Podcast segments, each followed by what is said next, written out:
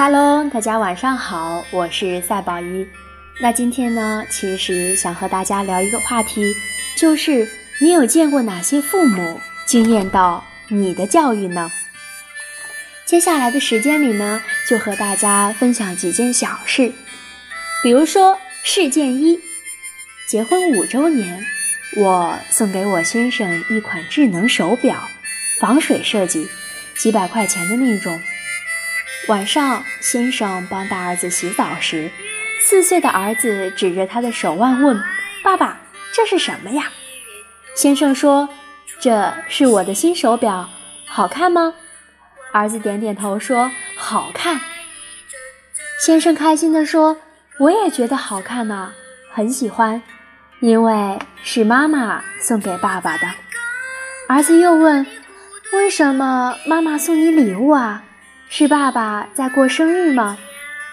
先生想了想，笑着说：“不是过生日，是庆祝爱的纪念日。妈妈爱爸爸。”就像爱你、爱弟弟一样，当一个人出于爱送给你礼物时，就是世界上最好的礼物。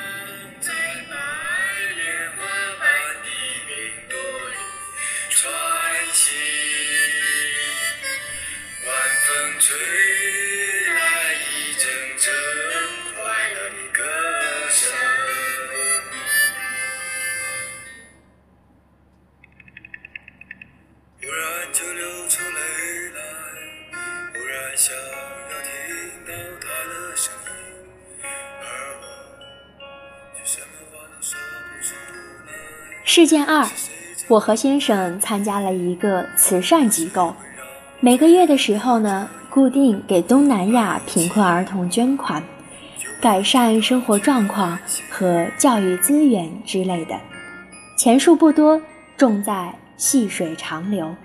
有一次，收到了受帮助儿童寄来的感谢明信片，恰好被儿子看到，询问。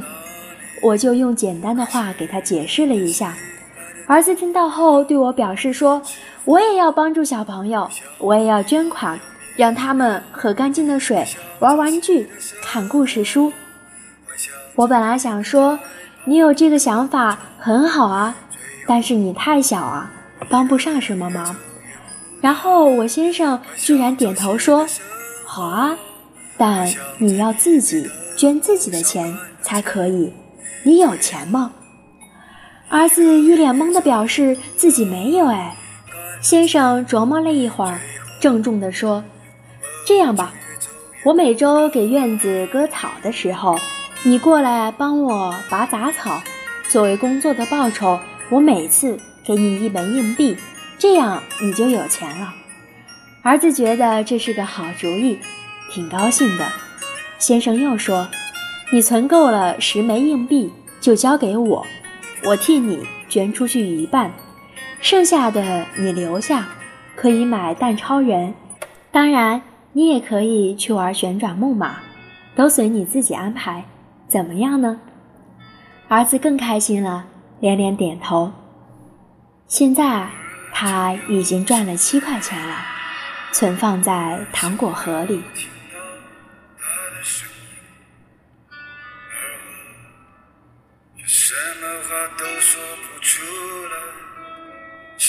在温暖你，有谁会让我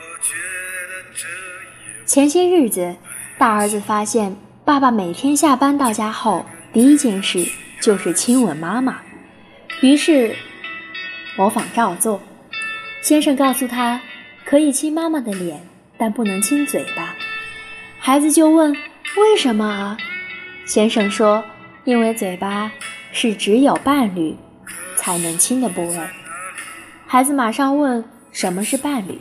先生斟酌一下，慢慢的说：“等你长大点，会遇上非常非常非常喜欢的男孩或女孩，他或者他也非常非常的喜欢你，他或者他就是你的伴侣。”儿子听完一大堆 “she” 和 “he”，有点发愣。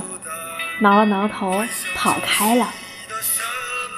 稍后，我有点埋怨先生，解释的那么复杂，有必要吗？直接用统称 “person” 不就好了吗？他理直气壮地说：“因为两种可能性都有啊。”我想让他理解，异性恋、同性恋都是正常而天然的选择，无论他是哪一种，我们都会一如既往的爱他。我说，话是没错，但毕竟欧洲的同性婚姻都合法化了。这些性观念的问题，由将来的学校和社会、媒体等等教给他就可以了。他这么小的年龄，你就给他讲这个，我觉得怪尴尬的。先生饱含深意地说：“法律是一回事，观念是另一回事。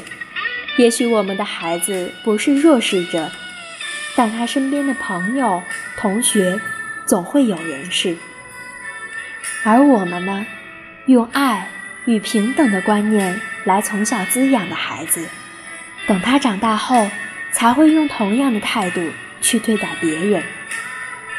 毕竟，我们不只是我们孩子的守护者，也是世界上所有孩子的守护者啊。